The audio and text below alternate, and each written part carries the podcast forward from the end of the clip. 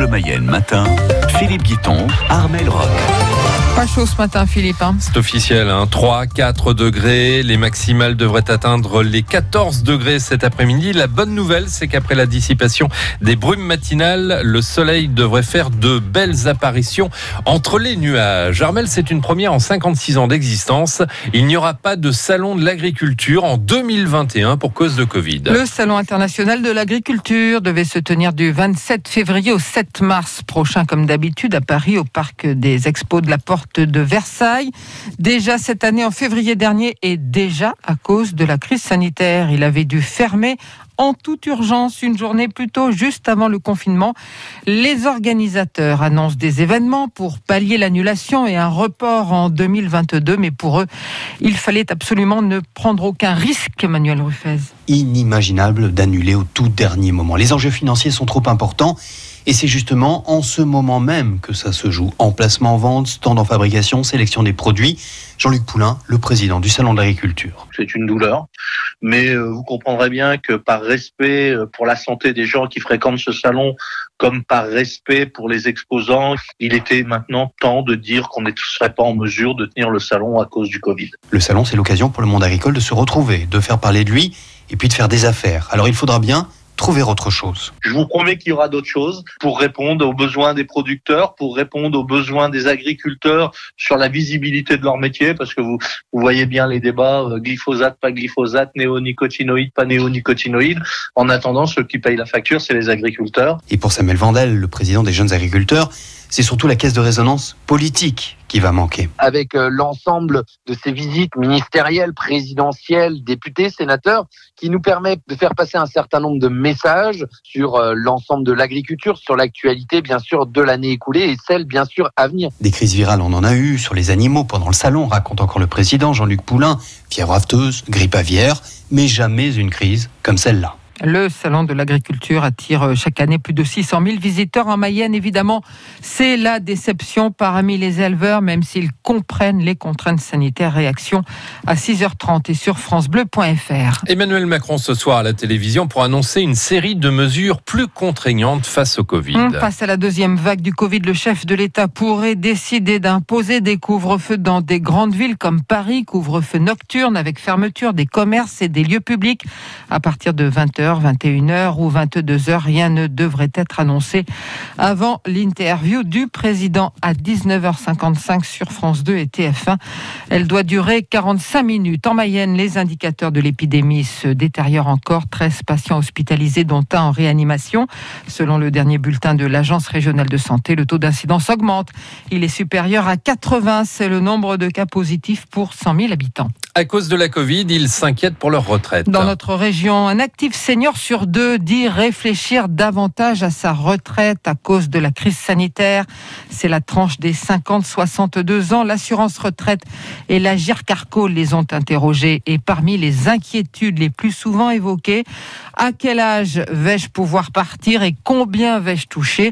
Bénédicte Ducré est responsable à la CARSAT des Pays de la Loire. C'est vraiment en effet les deux sujets qui préoccupent euh, particulièrement euh, ces actifs.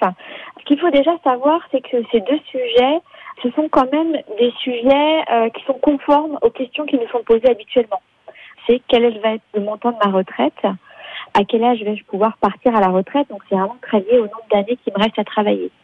Je pense que ça s'est accentué avec euh, cette période de, crise sanitaire. Ils sont 80% du coup à se poser des questions sur leur future pension de retraite.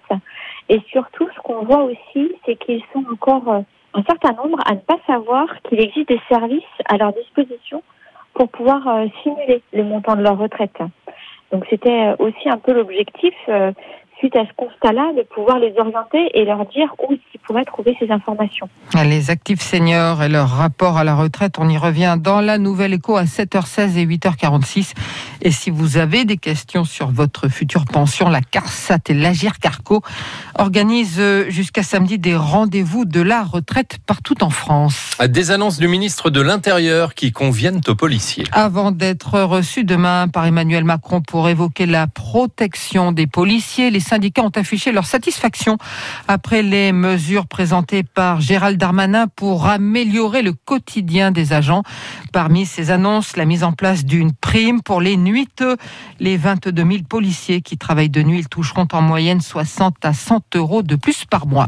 Demain, c'est Amélie de Montchalin qui vient en Mayenne. Pas de précision sur le programme de la ministre de la Transformation et de la Fonction publique. Sur le site du ministère, il est simplement évoqué une visite sur le thème du plan jeune. Le confinement, bah lui, il peut en parler, hein, puisqu'il est resté enfermé 520 jours pour une simulation de voyage vers la planète Mars. Oui, on se rend direct ce matin avec Romain Charles, notre ingénieur a grandi à Saint-Germain-d'Anxur. Il travaille aujourd'hui à Toulouse, au Centre d'études spatiales, sur la conception du vaisseau qui permettra à l'homme d'aller explorer la planète rouge.